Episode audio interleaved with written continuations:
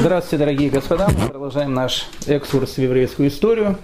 Э, хочу напомнить, на прошлом уроке мы с вами начали говорить о трагической э, судьбе наших предков, ашкенадских евреев в Германии в XVI веке. Это вообще просто невероятно.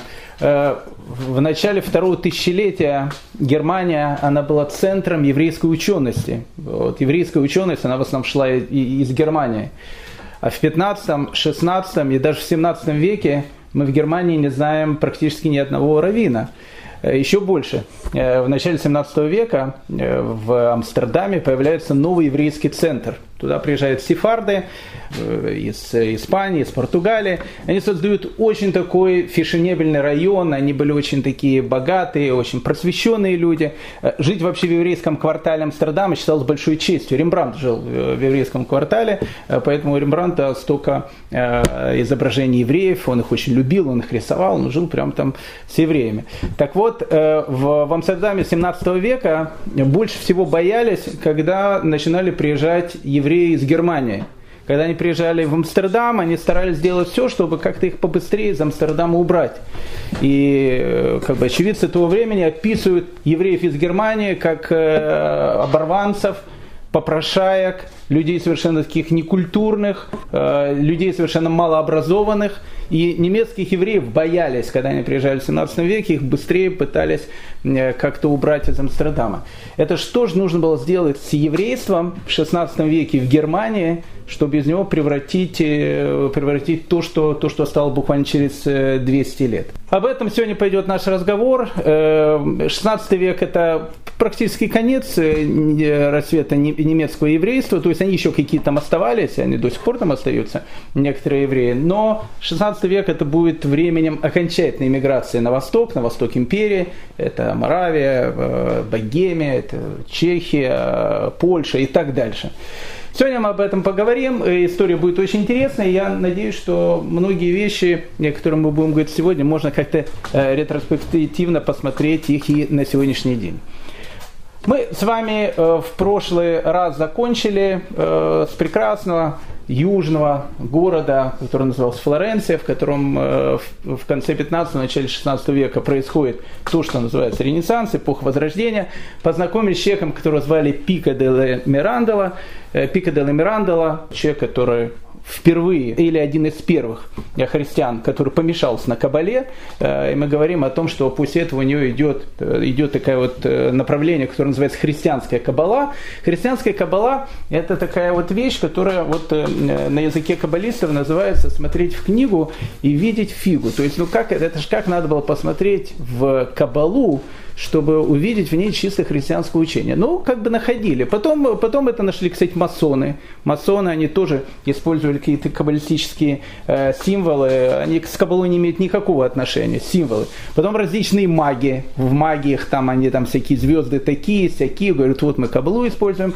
Опять же, все это не имеет к каббале ничего общего. Но вот помешательство, оно началось именно тогда. И мы с вами говорили про э, немецкого еврея, которого звали Иоганн Рейхлин, который был во Флоренции в конце 80-х годов 15 века, познакомился с Пико де Мирандола, помешался тоже на Кабале, просто помешался, и он стал создателем э, каббалистических центров по всей Европе, центров христианской Кабалы. Он их везде открывал, он был помешан на Кабале, он только об этом говорил. Э, Иоганн Рехлин был тем человеком, которых в те времена называли гибраистами. Гибраисты это люди, которые вот они очень, они знали иврит, они очень любили э, еврейскую литературу и так дальше. Тут еще я хочу перед началом нашего разговора, он будет э, тяжелый, но, но интересный, мне кажется. Надо, надо тоже поставить какие-то точки над «и». Понимаете, в этом 16 веке все было, э, тут непонятно, кто хороший, кто плохой, кто красный, кто белый. Потому что э, мы увидим иногда, что человек, который кажется вот э, такой вот хороший э, по отношению к евреям, окажется полным антисемитом. А иногда полный антисемит, если так приглядеться, может, не такой полный антисемит, там все было очень перемешано. Поэтому Иоганн Рехлин, это очень интересная фигура. С ним будет связана история, которая очень так повлияет. Иоганн Рехлин был антисемитом. Он больше всего на свете любил все еврейское. Ну, просто был помешан. Заходишь к нему домой, там все еврейские надписи, все там израильский флаг висит, и все. Но он был антисемитом. Он был антисемитом, он любил все еврейское, но не любил евреев. Это, кстати, очень интересная, очень такая вот интересная будет э, особенность. Иоганн Рейхлин, он приезжает в Германию, преподает там в университете, и тут, э, и тут вот и как бы э, начало нашей истории, о которой мы говорили. Другой человек, который тоже звали Иоганн, у него была фамилия Пфиферкорн, непонятно откуда он, либо из Моравии или из Нюрнберга. Он был евреем, мясником, таким бандитом, то, что у нас называется подонком. Он совершил какую-то кражу, делал какие-то гадости, его выгнали с общины. Э, потом другие, пришел в другую общину, с другой общины выгнали. Был типа, типа дедушки, который был Владимир Ильич Олейн, он тоже такой же был негодяй. И, в общем, его выгоняли с одного места до другого, пока его не приняли в Кёльне доминиканские монахи. Э, Корн принял христианство и начал э, доминиканским монахам рассказывать различные байки. Но доминиканским монахам надо было то какие-то байки, потому что они, ну, как бы у них цель жизни была сделать какую-то гадость евреям. И вот он начинает рассказывать. А вот в Талмуде написано то-то, то-то, тот Талмуд он вообще не знал. То есть он брал какие, какой-то бред, который у него был в больной его голове, э, говорил какие-то вещи. Доминиканские монахи это все переводили на латынь и, в общем, начинали распространять. Книгопечатание уже тогда появилось, и это становится такой большой силой. А потом Фификорн, как любой прозелит, как бы даже не прозелит, как любой человек, который, в общем, переходил в христианство в ту, в ту эпоху, а мы с вами говорили, что самые большие антисемиты – во всю еврейскую историю были только евреи. Не евреев-антисемитов у нас не было, ну, кроме вот э, Гитлера и Махшмо. А все вот такие самые большие антисемиты, как правило, все беды, которые были, они были из-за евреев, которые вот переходили в другие религии и так дальше. Иоганн Фефикорн, перейдя в христианство, у него возникла мысль о том, что все должны стать такими же, как и он. То есть все должны перейти в христианство. И он говорит доминиканским монахам, говорит то, что обычно говорили вот эти выкресты этого времени. И он говорит, послушайте, так евреи никогда не станут христианами. Я знаю, я знаю, как с евреями нужно. Евреев нужно сделать так, чтобы забрать у них все деньги, обратить их в рабство. Потом, кстати, призывал, что всех евреев обратить в рабство, а детей забрать или насильно крестить. Но самое главное, что говорил Пификорн, у евреев нужно забрать книги. Потому что когда у евреев есть книги, у них есть учеба. Когда у них есть учеба, у них есть они евреи. Если у них это все забрать, они, в общем, перестанут существовать как евреи. И вот э, доминиканские монахи очень это дело э, восприняли, особенно Талмуд. Он на Талмуде говорил, что там всякие ужасы написаны и так дальше. Э, ему сделали протекцию к императору Священной Римской империи Максимилиану. Мы говорили, он в те времена находился в Италии, воевал в Падуе. И вот этот Фификорн приходит к нему и говорит, Ваше Величество, безобразие такое происходит, евреи, они читают страшную литературу. Максимилиан, ему нужен только был этот выкрес Фификорн, он решил, что от греха подальше, говорит, слушай, иди делай все, что хочешь, только не морочь мне голову. И дал ему некое письмо. С этим письмом, э, это то, чем мы, кстати, заканчивали наш прошлый урок, он приехал в город Франкфурт на Майне, пришел в синагоге, забрал там 168 книг из синагоги и, и сказал о том, теперь все книги, которые есть у евреев, мы будем забирать и потом будем сжигать их на кострах. Евреи не очень обиделись, понятно, потому что 168 книг в ту эпоху – это целое состояние, каждая книга, она стоила состояние. Они пожаловались архиепископу Уриху Гамингену, э, и архиепископ тоже понял о том, что Пфификорн, он как бы, ну, как бы э, так не поступают, даже сами католики так не поступали.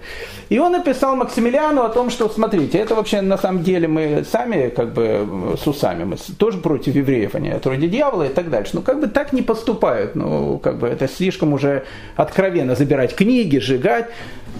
Чтобы это делать, нужно сделать некое, некую комиссию, которая определит, сжигать книги или не сжигать книги. И Максимилиан, опять же, который находится в итальянском походе, которому абсолютно плевать, что происходит, пишет письмо, собирайте комиссию и начинайте делать э, расследование. Собирает комиссию. В эту комиссию входит и этот Фификорн, этот выкрес, и доминиканские монахи, но нужен был эксперт – а кто был сам большой эксперт? Сам большой эксперт это был Иоганн Рихлин. Иоганн Рейхлин был эксперт. Иоганн Рейхлин потрясающе разбирался в иврите. Он написал первую грамматику иврита. Иоганн Рейхлин прекрасно знал арамейский язык. Иоганн Рейхлин, как мы сказали, был каббалистом, ну, в скобочках. Иоганн Рейхлин в совершенстве чуть ли не на память знал комментарии Раши, Ибн Эзра, Рамбана. То есть, в принципе, этот человек был, ну, не знаю, ну, глубочайших знаний, которые только может, может быть. И он еще преподавал иврит и был тем человеком, который, опять же, пропагандировал Кабалу. Его тоже ставят в эту комиссию.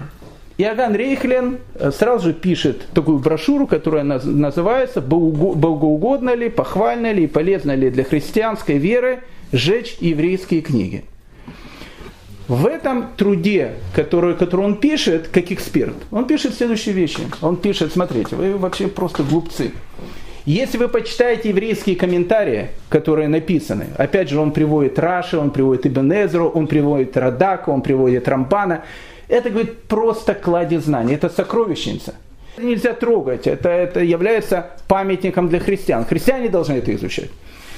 Если вы говорите о еврейских молитвенниках, он говорит, да, мы против этого. Ну, как бы у евреев есть определенные свободы, они могут это учить. Если вы говорит, спрашиваете меня о Талмуде, он говорит, я Талмуд не читал.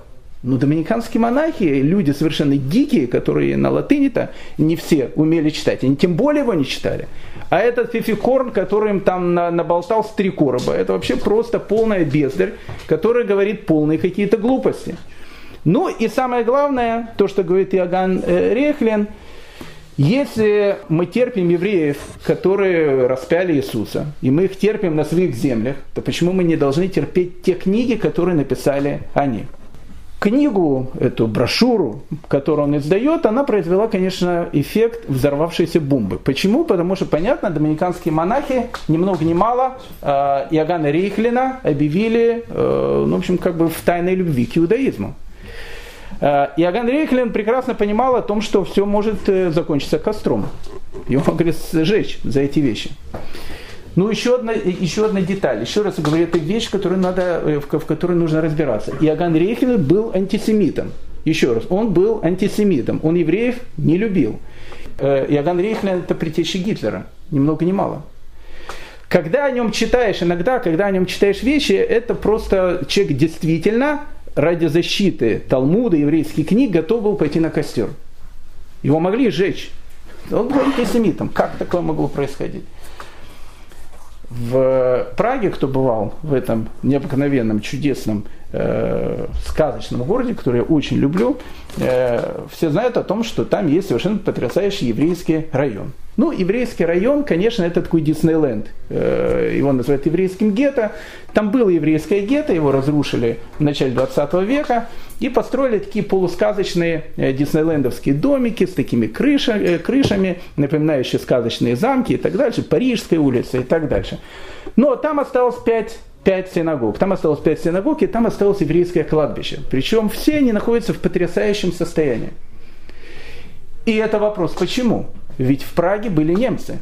И немцы, которые находились в Праге, это уничтожили всех пражских евреев, там ничего не было. Почему все сохранилось так, что как будто бы, ну не знаю, вообще, ну очень потрясающе сохранилось. Самое лучшее сохранившееся еврейское кладбище в Европе.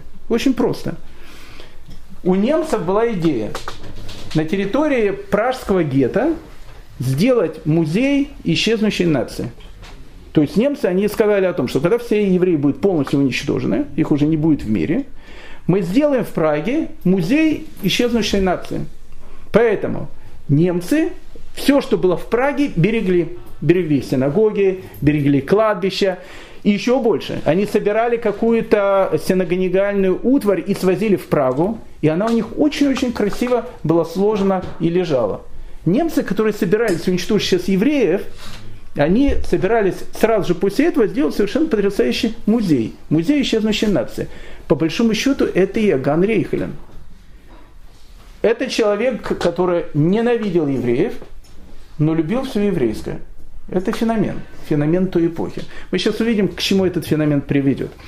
Но Иоганн Рейхлен, он начал уже, как говорится, ну, переходить грани. То есть э, книга, которую он написал, он открытым текстом э, говорил о том, что ну, как бы, монахи, они дикие. И все, что они пишут, это все полная дикость. один из местных архи, архиепископов вызывает Иоганна Рейхлина на суд, на суд инквизиции. На суд инквизиции, в котором они собирались Иоганна Рейхлина судить.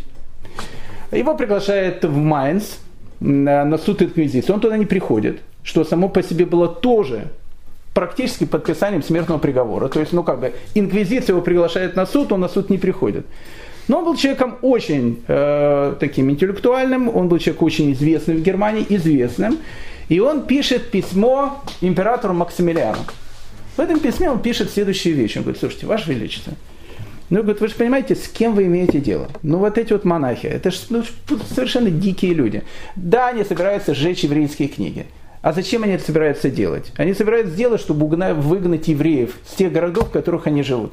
А зачем они это собираются делать? Только для одной цели. Чтобы забрать деньги, которые у евреев. Ваше Величество, вы понимаете, вы имеете дело с дикарями. Вы имеете дело с дикарями. И как-то с дикарями надо, в общем, поступать по-дикарски. И Максимилиан пишет письмо о том, что не трогать э, Иоганна Рейхлина. Ну, тут скандал, он разгорается еще больше, он становится еще более такой серьезный, этот скандал. И тогда скандал уже переходит в Ватикан. Ватикан, в Ватикане тогда был папа римский, который звали Лев X. Лев X э, Джованни Медичи. Медичи это была совершенно потрясающая флорентийская семья, она вообще владела Флоренцией, это были бизнесмены такие. Они добились того, что они практически полурелигиозного человека сделали папой римским. Так всех подкупили, что он стал папой римским. Лев X. Лев X Медичи, как любой Медичи, это человек эпохи Возрождения, он будет строить сейчас собор Святого Петра, пусть которого и будет начинаться, в принципе, наша э, скандальная история, о которой мы будем говорить. Э, человек, еще раз, просвещенный человек, который сам очень любил иврит. И когда Иоганна Рейхлина э, приглашают значит, э, в, в Рим, в Риме, э, опять же, создается некий такой совет, который должен решить, кто прав, доминиканские монахи или Иоганн Рейхлин. До доминиканских монахов был Парижский университет, э, были университетом Майнца и, Эрфурта, они тоже были против Рейхлина за доминиканских монахов. Но в, конце концов э, совет, который был в Ватикане, сказал о том, что Рейхлин прав, еврейские книги трогать нельзя. Точка. Казалось бы, хорошая история. Когда обычно читаешь про Иоганна Рейхлина, еще раз возвращаясь к этому, обычно так и пишут, полный еврейский герой, еврейский Робин Гуд, который готов был э, пойти на костер ради защиты еврейства. Но не все, как я говорил, тут э, не все так просто. Э, в те времена один из соратников Иоганна Рейхлина, которого звали Урих фон Гутен, написал книгу, которая называется «Письма темных людей». Темные люди – это доминиканские монахи, дикари. Э, тех людей, которые боролись с этими дикарями, это был Рейхлин. И и другие люди, которых тогда назвали гуманистами. И вот письма темных людей, это как бы ну, такая юмористическая вещь, как доминиканские монахи, этот э, Иоганн Фефикорн пишет вся, всякие эти глупости о Талмуде и так дальше. Э, в общем, высмеиваются доминиканские монахи. Но самое интересное э, мысль, которая постоянно сквозит в этой книге, это, кстати, мысль и Иоганна Рейхлина.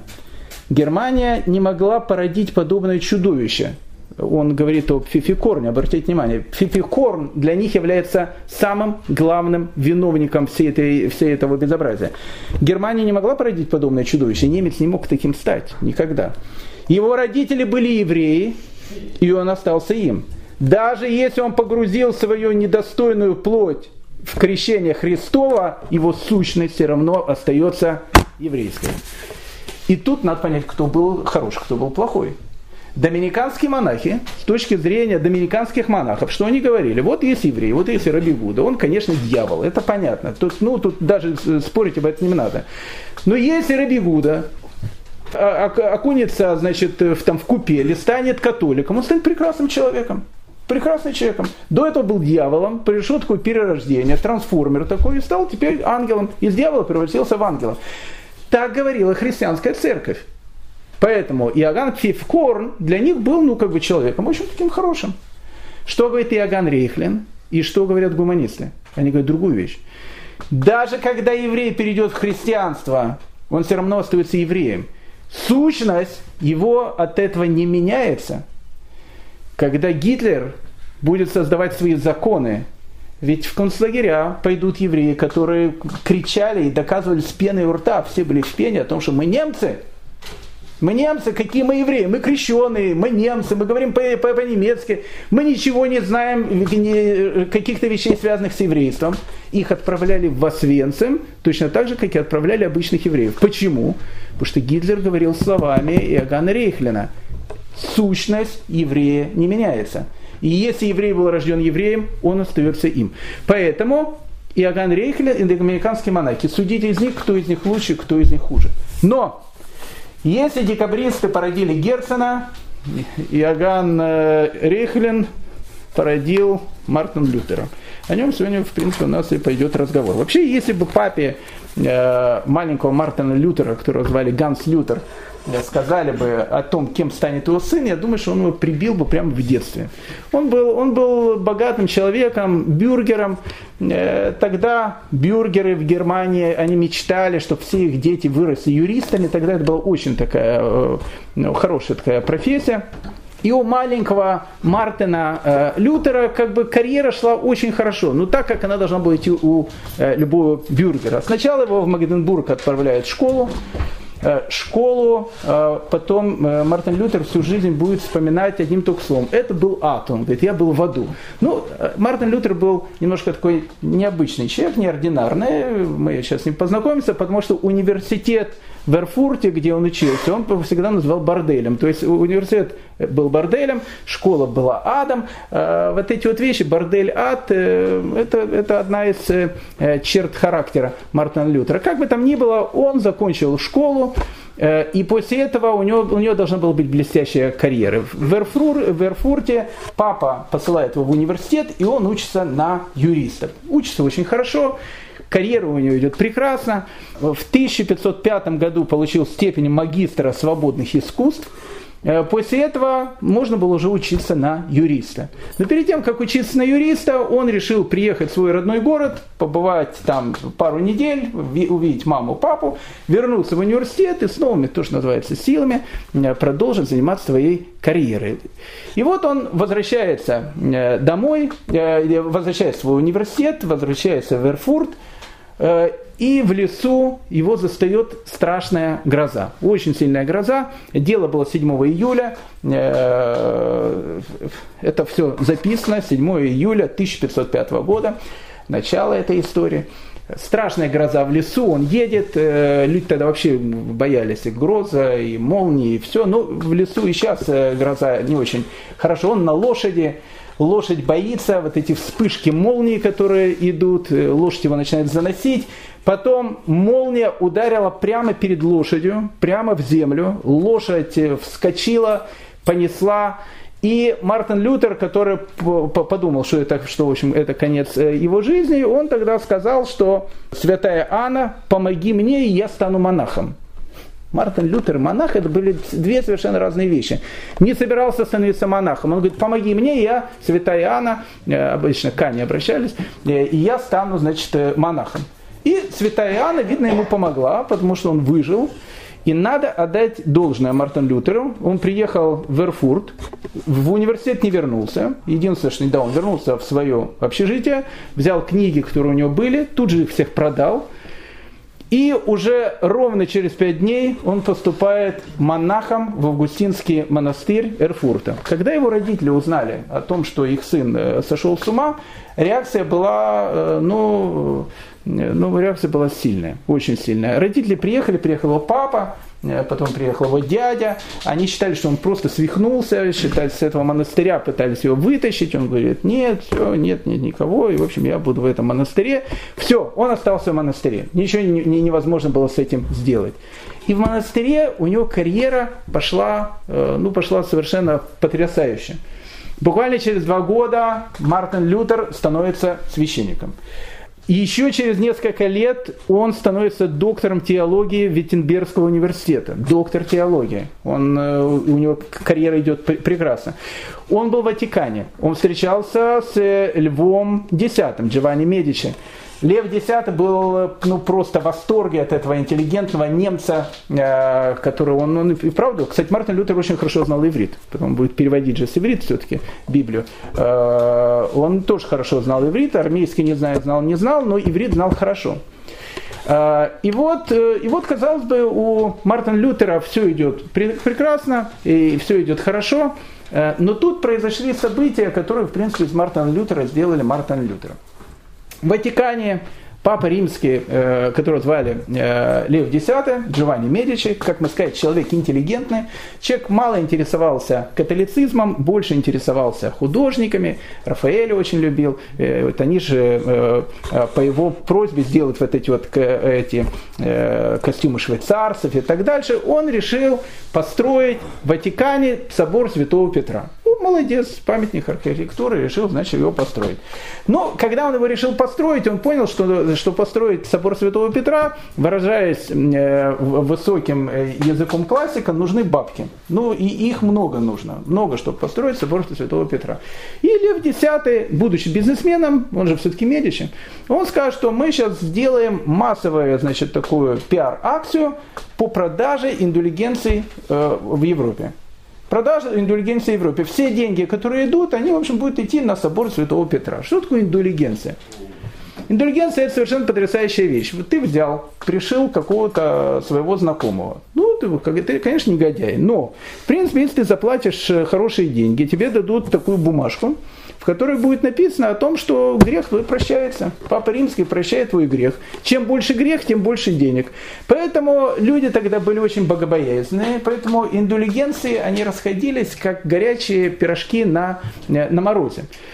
В Германии э, пиар-акцией по продаже индульгенции занимался такой совершенно потрясающий пиарщик, которого звали Иоханан Тецель. Ну, потрясающий был пиарщик. Э, он даже придумал лозунг. Ну, люди были дикие, многие даже читать не умели, как им там сказать что-то. А лозунг был такой. Э, ходили люди и кричали, как только денежка в сундучок, душа из чистилища, сразу скок. Все. Это нормальная пиар-акция. Деньги, значит, на бочку, и душа из чистилища сразу уходит. В Германии они зарабатывали гигантские Э, э, выражается языком классика, бабки. Огромные деньги. Ну, понятно, их делили, э, делили все по-божески. Половину денег шло папе римскому, как и положено. Часть денег забирали немецкие банкиры, потому что они, в принципе, этим делом занимались тоже. И часть денег шло католической церкви. Все были довольны, все были рады, в общем, все было, все было хорошо. Но Мартин Лютер, э, тут в нем появляется такая душа оппозиционера. Видно, он смотрел всякие каналы такие, ходил на какие-то площади, э, выступал в каких-то протестах. Он становится таким э, оппозиционером очень серьезно. И он начинает вести свой блог в интернете такой очень-очень сильно оппозиционный. Ему не понравились эти вещи. Он пишет свои известные 95 тезисов. Эти 95 тезисов, которых пишет Мартин Лютер, Э, он возмущается тем, что делает Ватикан. 86-й тезис пишет черным по белому, почему папа, который богаче Креза, повелел построить собор Святого Петра на деньги бедных верующих, а не на свои собственные деньги. Но это было один из самых мягких э, вещей из э, тех тезисов, которые написал Мартин Лютер. Мартин Лютер начинает говорить вещи, которые казались бы очень логичными. Он говорит, посмотрите, что, что, что стало вообще с католической церковью. Ну что, это, что такое католическая церковь? Это, это какая-то банда каких-то э, воров и бандитов, он такими ну, выражался таким, это банда, это банда воров и бандитов, которые просто делают, что грабят народ.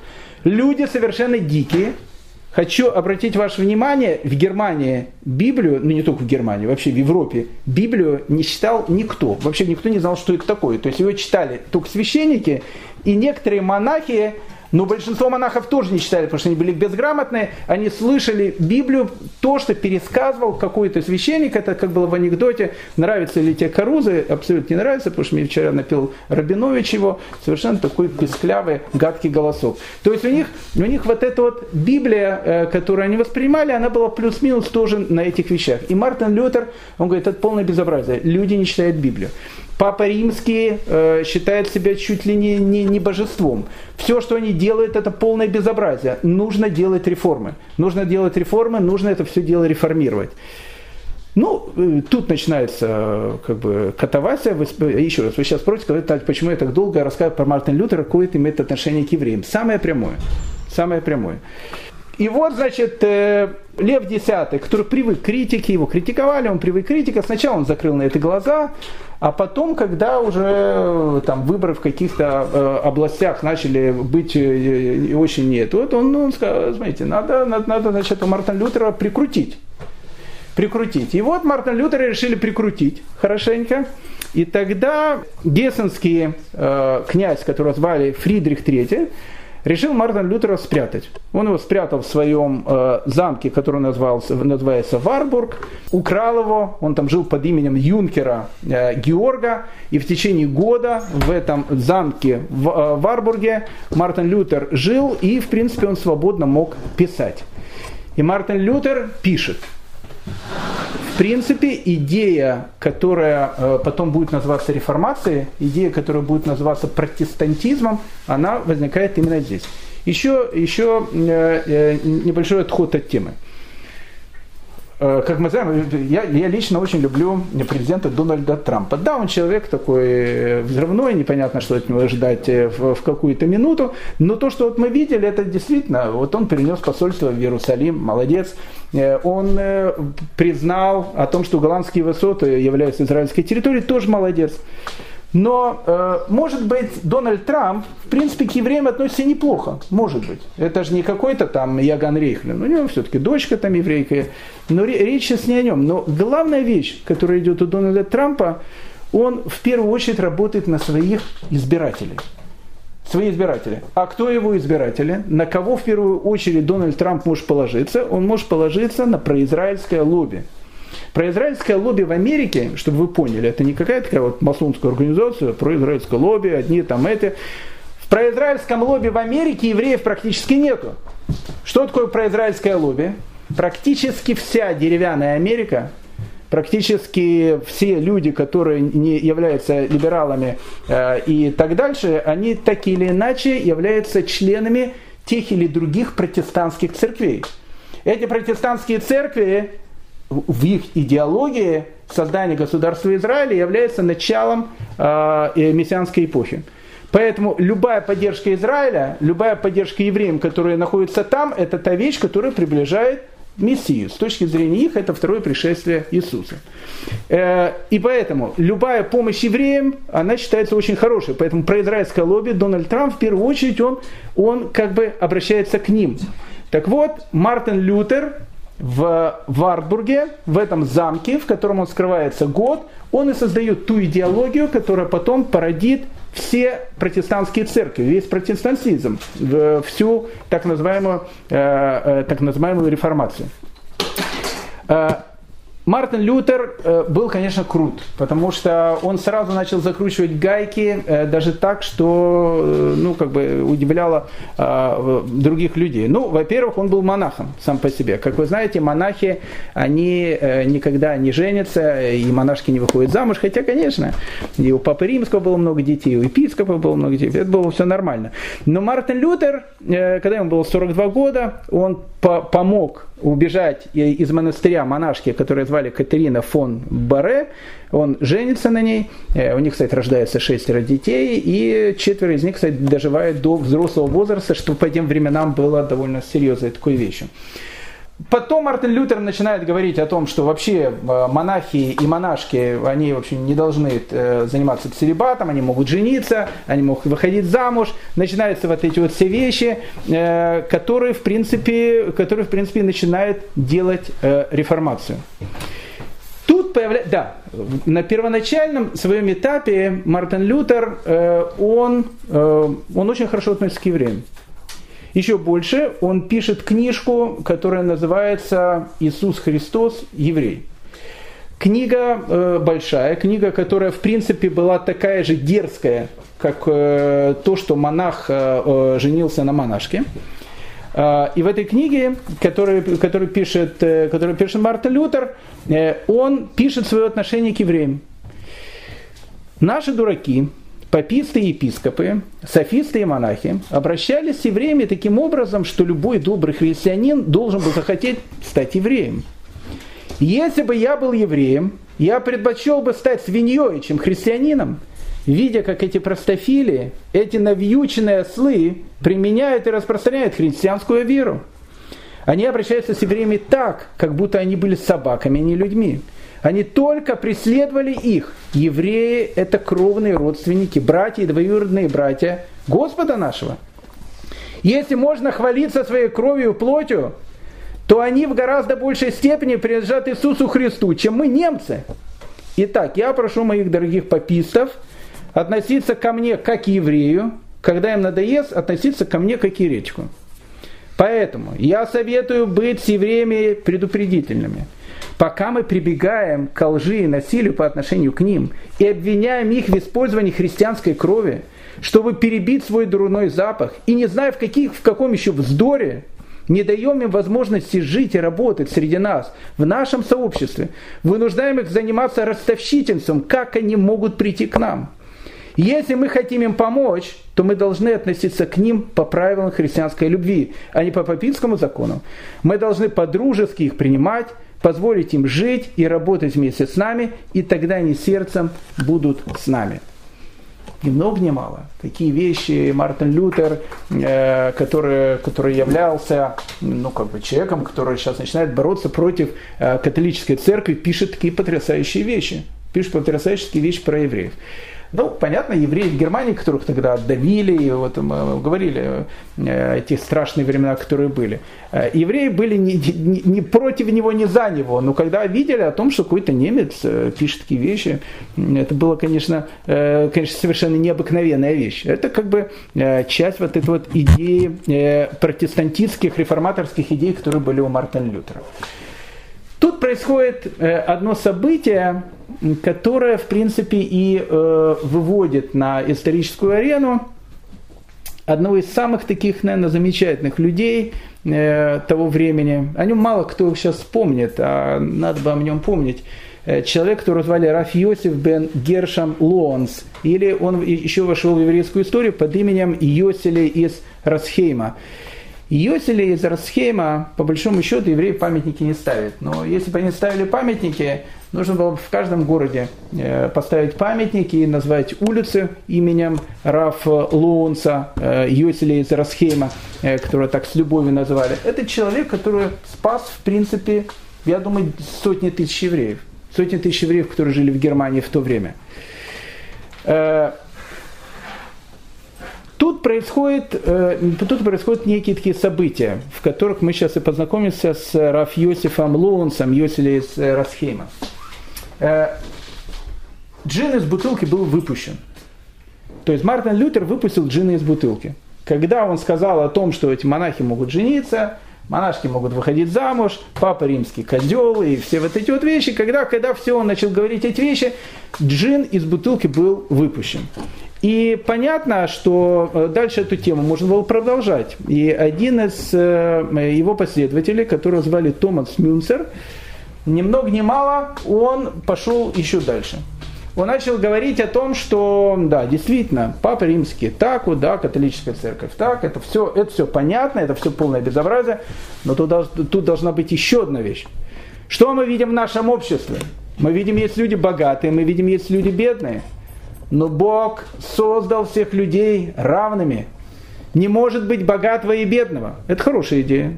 Хорошая идея. Дальше он просто продолжил про э, такими анархическими идеями, но э, это тоже нормально. И он говорит, не должно быть богатого, ни бедного, поэтому мы должны сделать общество, в котором не будет ни богатых, ни бедных, ни господ, ни подчиненных, анархия, мать порядка. Это, конечно, звучало все очень красиво э, и, и, и, и очень привлекало, кстати, многих, в первую очередь привлекало христиан.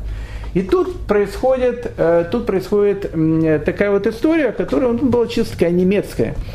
Э, мы с вами говорили о том, что Мартин Лютер, он переводит Библию на немецкий язык. Многие люди были, без, люди, многие люди были безграмотные, они не умели читать по-немецки, но многие люди умели читать по-немецки. И вдруг немцы впервые увидели книгу, о которой так долго говорили большевики, но которую вообще никто никогда не видел. Они впервые начали читать Библию. И, а в Библии было написано э, много всяких интересных э, таких вещей, о которых они даже не подозревали. Э, если простые христиане, крестьяне, они люди были относительно безграмотные, и им Библию на немецком языке читал их местный пастырь, то люди более просвещенные, э, феодалы, которые э, крестьян Германии тогда, в общем, э, у крестьян они были самыми бесправными людьми, которые только могли быть. Часть крестьян были в, в, крепостными, они платили гигантские подати, ну, в общем, они жили ужасно в Германии. Мы говорили, что немецкое население в Германии было 90% э, крестьян. Так вот, если обычный крестьянин Э, особенно в Библии э, там не зачитывался ему священник, там читал просто по-немецки, то богатые землевладельцы впервые тоже начали читать Библию. Когда они начали читать Библию, они вдруг увидели в ней совершенно потрясающую вещь, которую они никогда и не знали. Священники это не говорили об этом. Оказывается, написано, что в древнем Израиле э, каждый еврей он должен был давать десятину от своей земли. И они брали. Не, ну евреи, правда, давали десятину там, э, левитам, а потом бедным, но тут просто себе в карман брали, ну неважно. Э, Ведь написано с черным по белому, э, нужно давать десятину от земли. Они это знали, и они всегда десятину брали у христиан, у крестьян, знали всегда.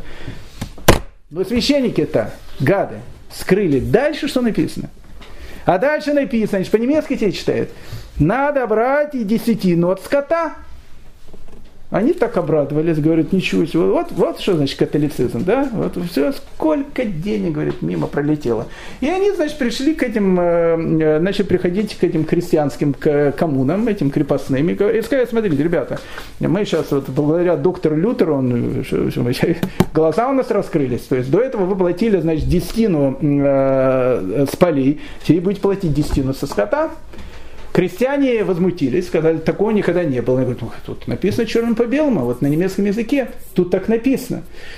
Ну, в общем, как бы крестьяне возмутились, а если русский бунт, он э, кровавый, страшный, ужасный, то, поверьте мне, э, бунт крестьян в Германии в 16 веке был еще более кровавым, еще более страшным, еще более ужасным. Вот это вот крестьянское волнение, которое, э, которое охватило тогда всю Германию, это была страшная вещь. То есть Пугачев, он был добрым ангелом, э, который там, там резал всех и так дальше. Вот эта вот волна, она прокати, начала прокатываться по всей Германии.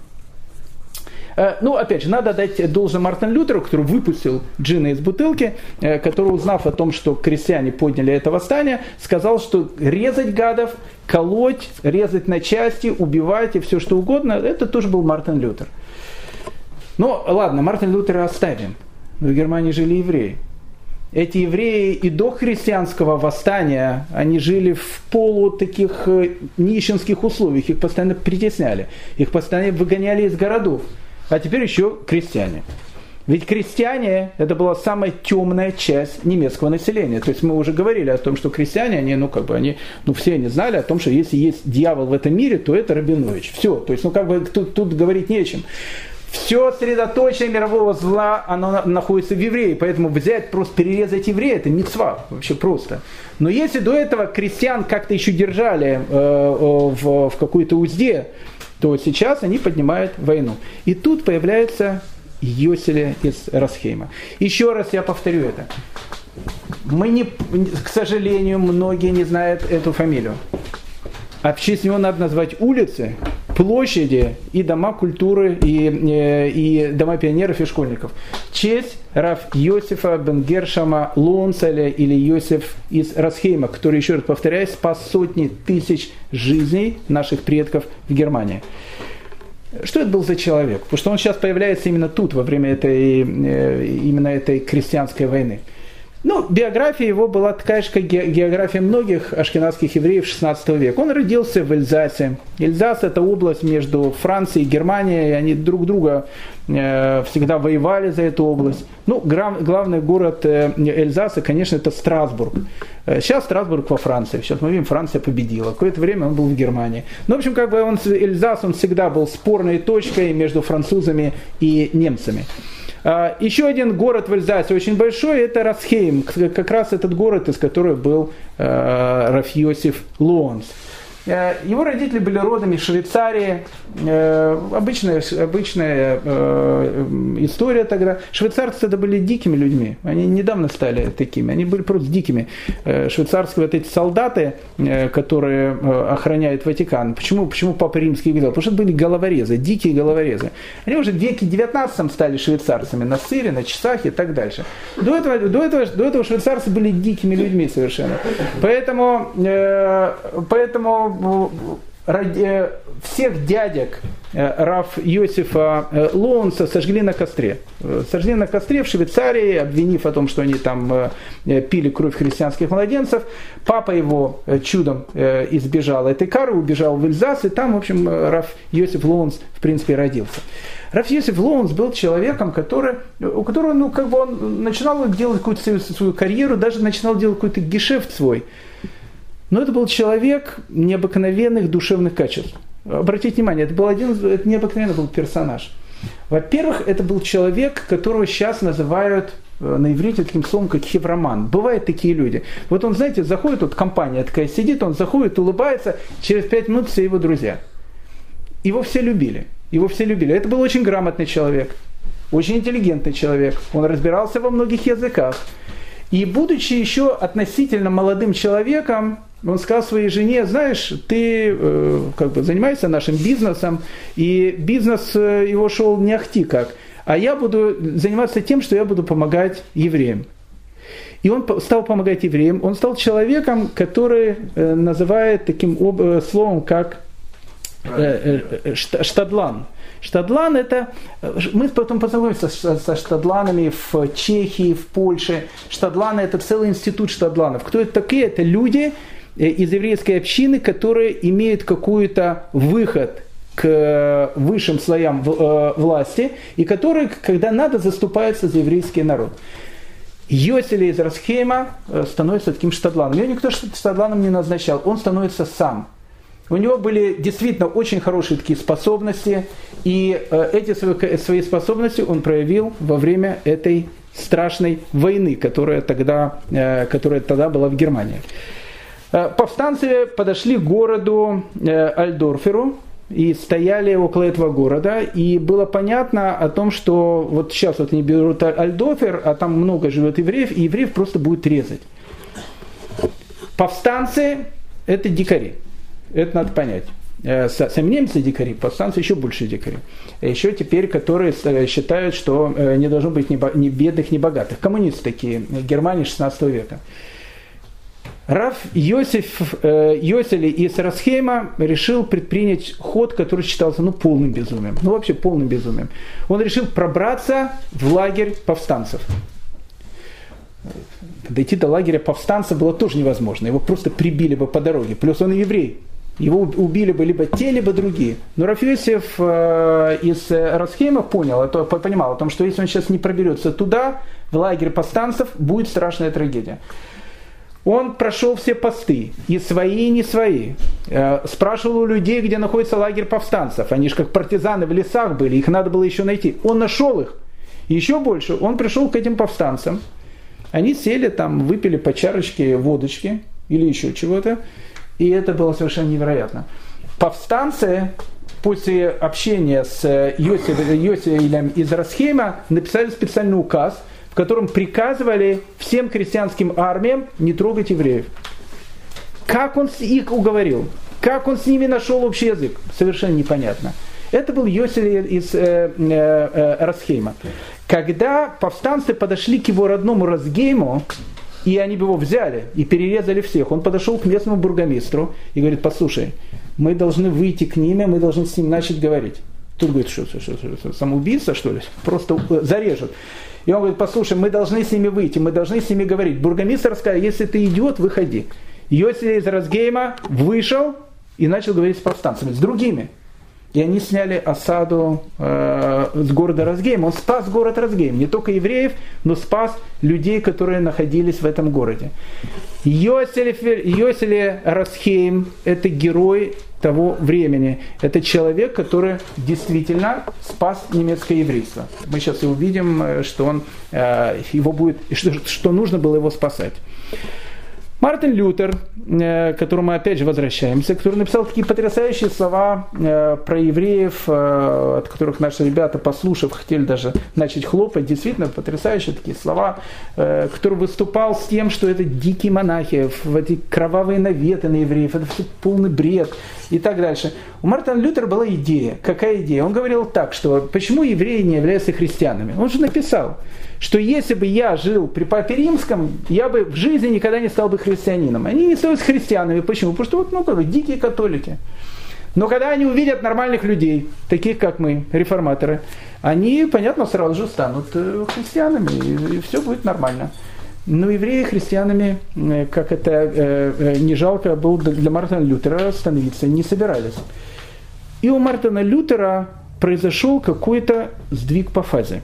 Э, это действительно был сдвиг, я не, не знаю, может была какая-то у него там болезнь или еще что-то, просто произошел реальный э, сдвиг по фазе.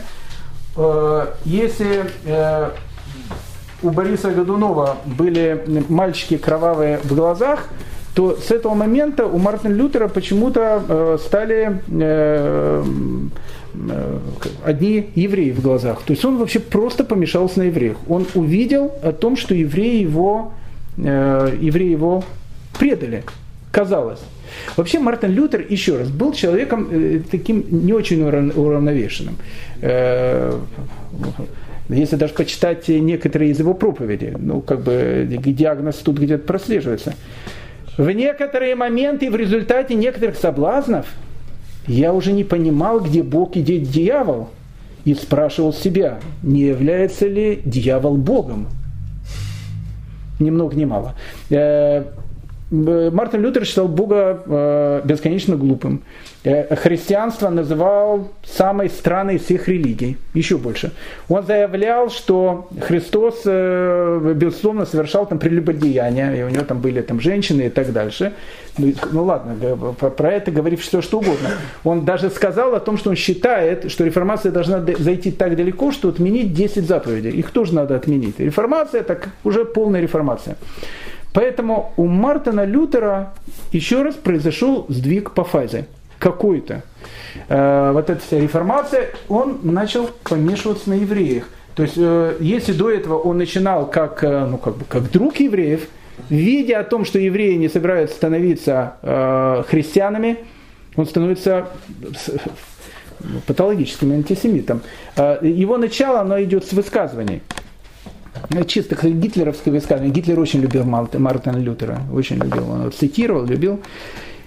Если я найду еврея, желающего креститься, я отведу его на мост через Эльбу, повешу ему на шею камень и столкну воду, одновременно крестя его во имя Авраама. Эти канали смеются над нами и над нашей религией. Мартину Лютеру показалось о том, что евреи, которые должны были его воспринять как человека, которому вот им старается дать какие-то свободы и так дальше, они не собираются идти за ним. Мы уже видели такую историю, я не хочу о ней много говорить. Эта история была связана с Мухаммедом. Он тоже начинал как друг евреев, э, потом, когда евреи за ним не пошли, э, все еврейские племена, э, они были вырезаны. То есть вот эта вот любовь к евреям, если от евреев чего-то хотят, а евреи потом чего-то не дают, она может вообще рано или поздно плохо закончиться. У Мартина Лютера, как я говорил, э, начинаются, э, начинаются вот такие вот поползновения э, против еврея. Один из его таких вот, ну не знаю, фанатов, Курфюрс, саксонский, которого звали Яханан Фридрих Яхан Фридрих Великий, великодушный точнее, Э, решил сделать такой великодушный поступок, изгнать из Саксонии всех евреев. Это была нормальная вещь, потому что в Саксонии пока еще евреи были, их изгоняли отовсюду, э, и он решил их тоже оттуда изгнать. Ну и тут, понятно, появился Йосель из Расхейма, который везде появлялся.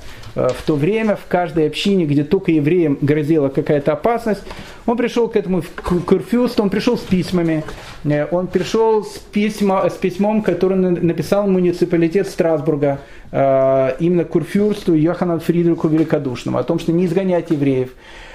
Он пришел с письмом от реформатора, ученика Мартина Лютера, которого звали Капитон, который тоже жил во Франкфурте, в Страсбурге он пришел э, в Саксонию с тем, чтобы э, Курфюс не изгнал евреев.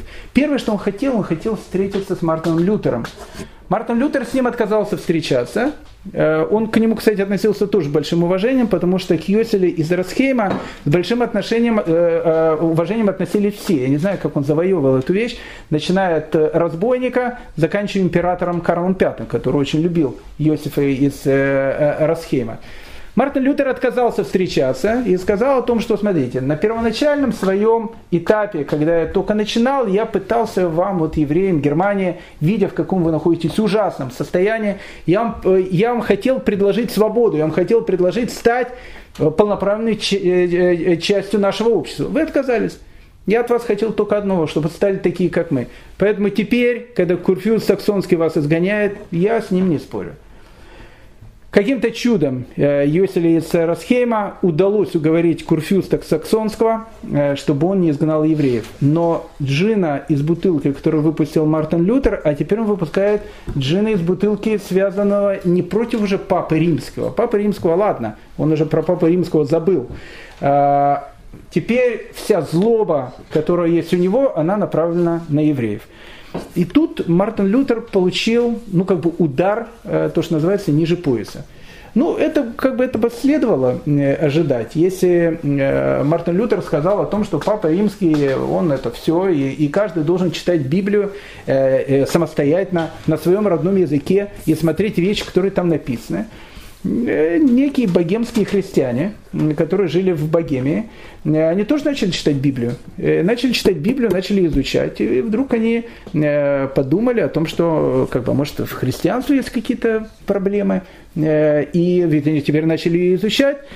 И стали появляться некие э, такие вот реформаторские церкви в Богемии, которые сказали о том, что вообще на, на самом деле надо отмечать не, не воскресенье, а субботу. Не, непонятно, почему вообще воскресенье отмечают. Кстати, сейчас э, продолжателями этого являются адвентисты седьмого дня, они говорят то же самое. А некоторые пошли еще дальше. Они говорят, слушайте, а почему не делаем обрезание? Ведь тут э, черным по белому написано, Всевышний сказал, надо обрезаться, мы не обрезаемся, мы ничего это не знали. И некоторые начали субботу соблюдать, некоторые начали обрезание делать. И тут Мартин Лютер, у которого уже евреи вообще чудятся, Вдруг у него вообще просто выбило вот этот предохранитель, который был, потому что он подумал о том, что евреи сейчас хотят воспользоваться шансом и, и, и похоронить все христианство. Тогда он, он высказывает, ну чисто в стиле Лютера, когда он узнал о том, что там делают обрезание, он сказал, уж лучше отрезать левую грудь моей Катерине и всем женщинам Германии, чем делать себе обрезание. Ну, нормально. Но все это нормально, и он пишет э, книгу, которая называется «Письмо против субботников». Это была очень антисемитская книга.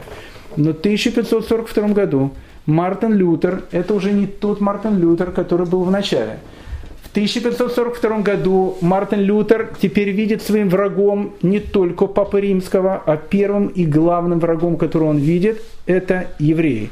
С Папой Римским он считал, ну что Папа Римский, Папа Римский это Папа Римский, с ним что-то можно сделать, а вот евреи, он видел в евреях самую большую опасность. Он пишет книгу против евреев и их лжи. Эта книга повлияла очень сильно и все могло закончиться очень сильным погромом в Германии. Потому что, в принципе, то, что сейчас начинает говорить Мартин Лютер, этот Еган Фификорн, этот придурок, который был выкрес, еврей, он казался добрым ягненком по, по сравнению с тем, что теперь говорил, э, говорил Мартин Лютер.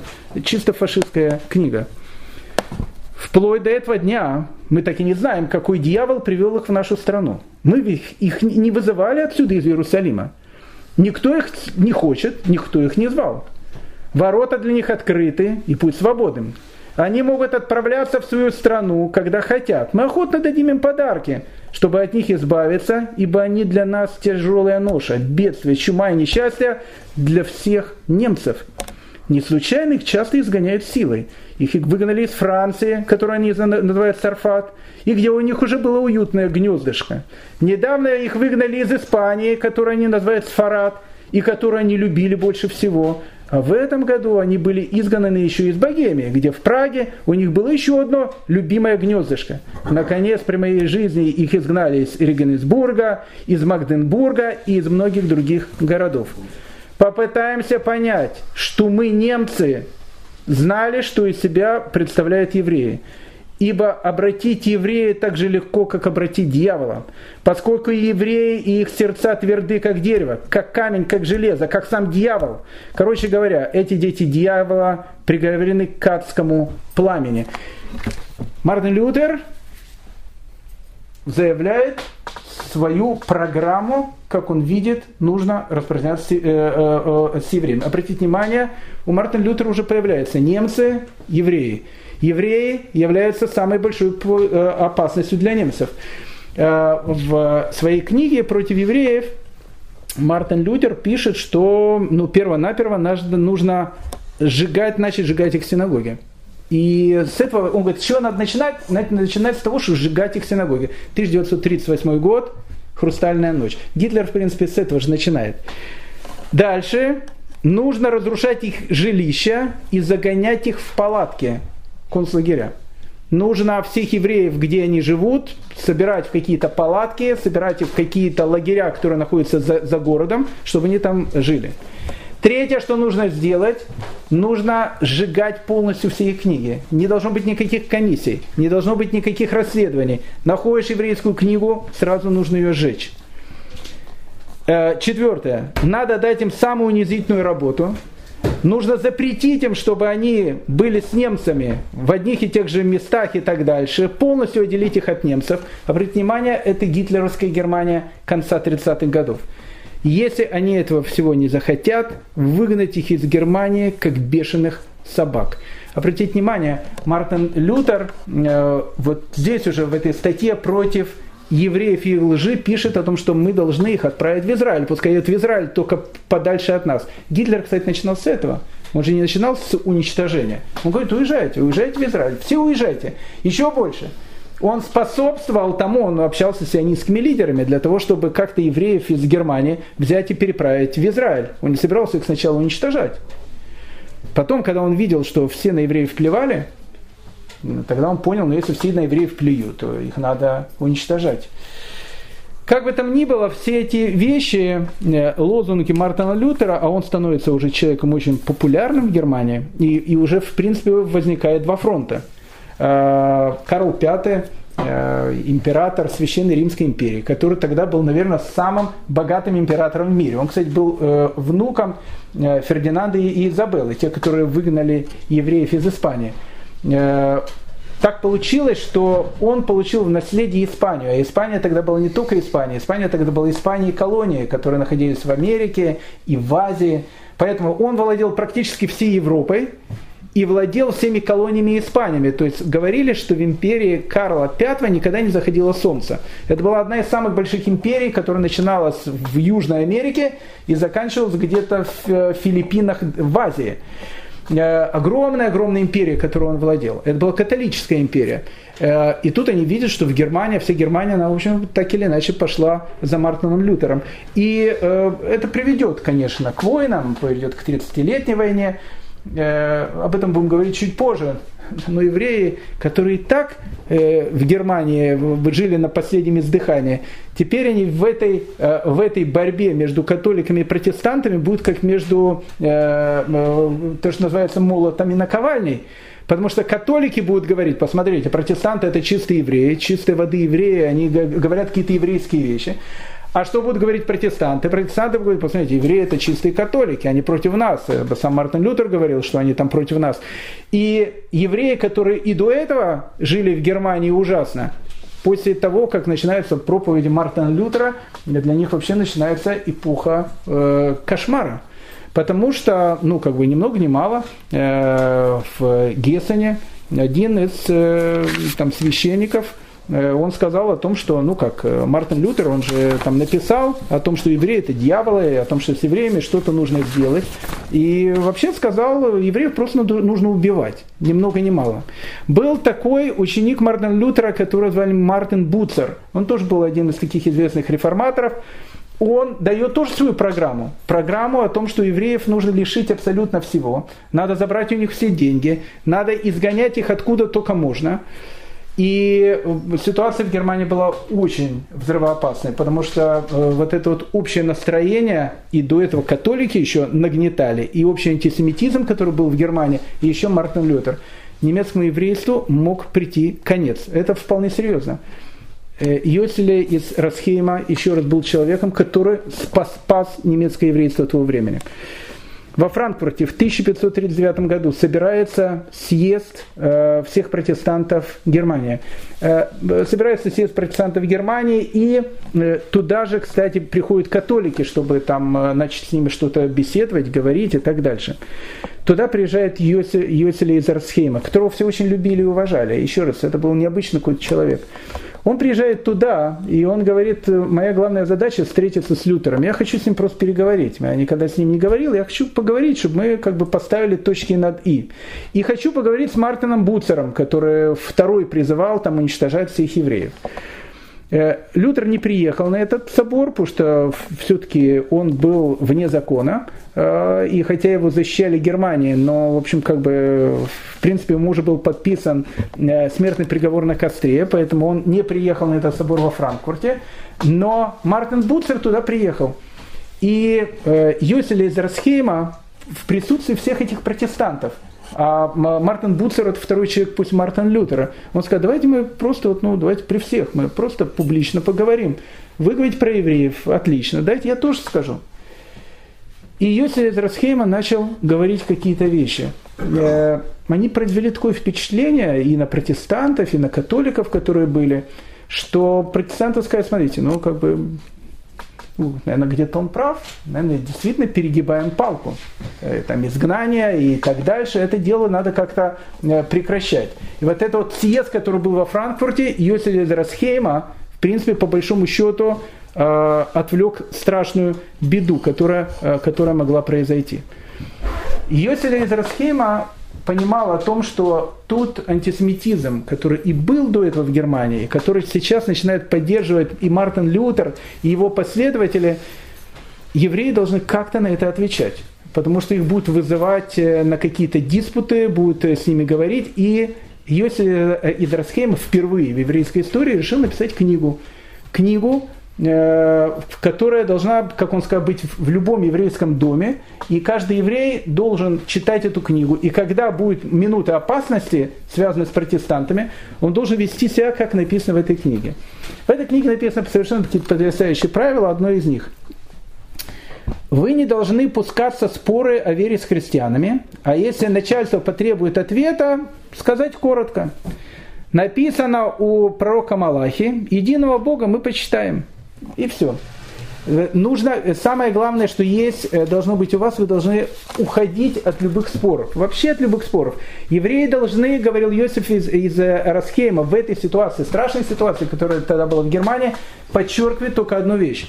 Мы не за протестантов, мы не за католиков. Дайте нам просто жить, мы никого не трогаем. Относительно отдачи денег в рост, Э, я рекомендую давать такое объяснение. Ведь евреев э, обвиняли в том, что они там всех ограбили в ростовщичестве. Бог не позволил, не позволил извлечь пользу из суды, которую мы даем чужому на условиях их добровольно принятых.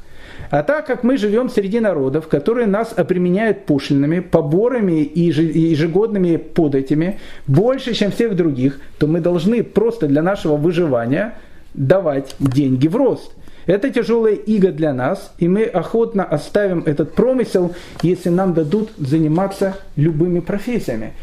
То есть нужно объяснять, нужно говорить о том, что почему многие евреи, ну не многие, это единицы евреев, они были ростовщиками. По одной простой причине им, их, им запрещали заниматься вообще всем, что там было. Это единственная вещь, которой они могли заниматься. Джин был выпущен из бутылки. Э, отношения между католиками и протестантами начинают накаляться. Потом произойдет взрыв. Этот взрыв будет называться 30-летней войной. Он уже будет в 17 веке. Это другая совершенно история. Страшные бедствия будут в Германии. Страшные бедствия вообще пройдут по всей Европе в результате этих религиозных войн. Но и тут, опять же, э, евреи в Германии, которых, которых казалось бы уже, что может быть хуже, с появлением протестантизма, который как, бы, как будто бы начинал действовать как э, религия, которая э, защищает евреев, она становится еще большим врагом, чем были католики. Ну и хочу закончить Йосиф, Йосиф из Арасхейма не называет улицы в честь его имени. Многие люди его не знают. Опять же, повторяю, религиозные люди не знают. Смотрите, кто такой Йосиф из Расхейма? Мало кто скажет. Человек, который, еще раз повторяю, спас немецкое еврейство 30-х, 40-х годов 16 э, века. Дошло до, до курьеза, этим, на этом мы сейчас э, закончим. Его очень любил Карл V. Еще раз, Йосифа из Расхельма любили все. Это был такой человек, опять же, ну как бы, если он с разбойниками мог договориться. Карл V его очень любил, император, и он его слушал, когда Йосиф из его о чем-то э, просил. Однажды один из протестантов решил подать на него в суд, потому что Йосиф из подписывался э, своим письмом словами начальники правителей еврейского народа. На самом деле ему эту должность Парнас и Мангик дали, дала сама еврейская община. Она сказала, что он как бы является их официальным представителем в разговоре с властями. Парнас э, Вемангик, то есть как бы начальник и правитель. Они сказали, что когда он подписывает с правителем еврейского народа, это чистой воды бунт. Потому что правитель еврейского народа, это император Карл V, а раз он себя называет правителем еврейского народа, он поднимает бунт против императора, и его вызвали в суд. Э, Йосиф, э, Йосиф Расхеймер был человеком очень умным, он взял немецкого адвоката, и немецкий адвокат сказал о том, что тут вообще нет э, никакого бунта, потому что ну, просто на иврите есть такая должность. Парнас вемангик, то есть ну, как бы начальник и правитель. Переведите это как угодно, но эта должность существует у евреев уже там тысячелетия. Просто переводит это на немецкий, не пишите на немецком, пишите это на иврите. Но э, суд он все равно э, признал Иосифа виновным, но ничего ему не сделал. Э, он сказал, что он должен уплатить за э, судебные издержки и больше так никогда не подписывать письма. Действительно, после этого суда Иосиф из Разгейма больше никогда не подписывал свои, книги, э, свои письма словами Парнас Вемангик. Но Карл V, который не знал об этом суде и который любил Иосифа, из Разгейма до конца своей жизни обращался к нему, мой любезный Йоселе, правитель евреев. Он сам обращался к нему с этим титулом. Йоселе из Расхейма умер в 1554 году. Э, к моменту его смерти центр э, ашкенадского еврейства уже переместился из Германии. В Германии невозможно было уже жить. Он перемещается туда, на восток, в Богемию, в Моравию, в Чехию, потом в Польшу. И точно так же и мы на э, какое-то время оставим э, Германию, там ничего хорошего э, не будет происходить. Века это до 18 когда там опять что-то стало появляться. Выжженная земля. Земля, которая, которая в, принципе, в принципе исторгла практически всех евреев, которые там были. Итак, на следующем нашем разговоре краткое содержание следующей серии. Мы ненадолго с вами покинем Европу, потому что мы в Европе еще будем долго, мы будем говорить про ашкенадских евреев, и еще на два, а может быть три занятия э, вернем с вами в Португалию. Мы как-то пропустили эту тему, э, э, она происходила именно в это же время. Мы познакомимся с вами одни, с одним из самых загадочных евреев вообще во всей еврейской истории. Человек, которого звали Давид Рувени. Никто до сих пор не знает, кто это. Никто не знает, откуда он пришел, но Папа Римский готов был этому человеку дать пушки, дать армию для борьбы с турками. Это была совершенно необычная история, необычная история. Мы попытаемся с вами разобраться в личности Давида Рувени. Я не думаю, что мы откроем секрет, э, кто он был такой. До сих пор об этом идут споры.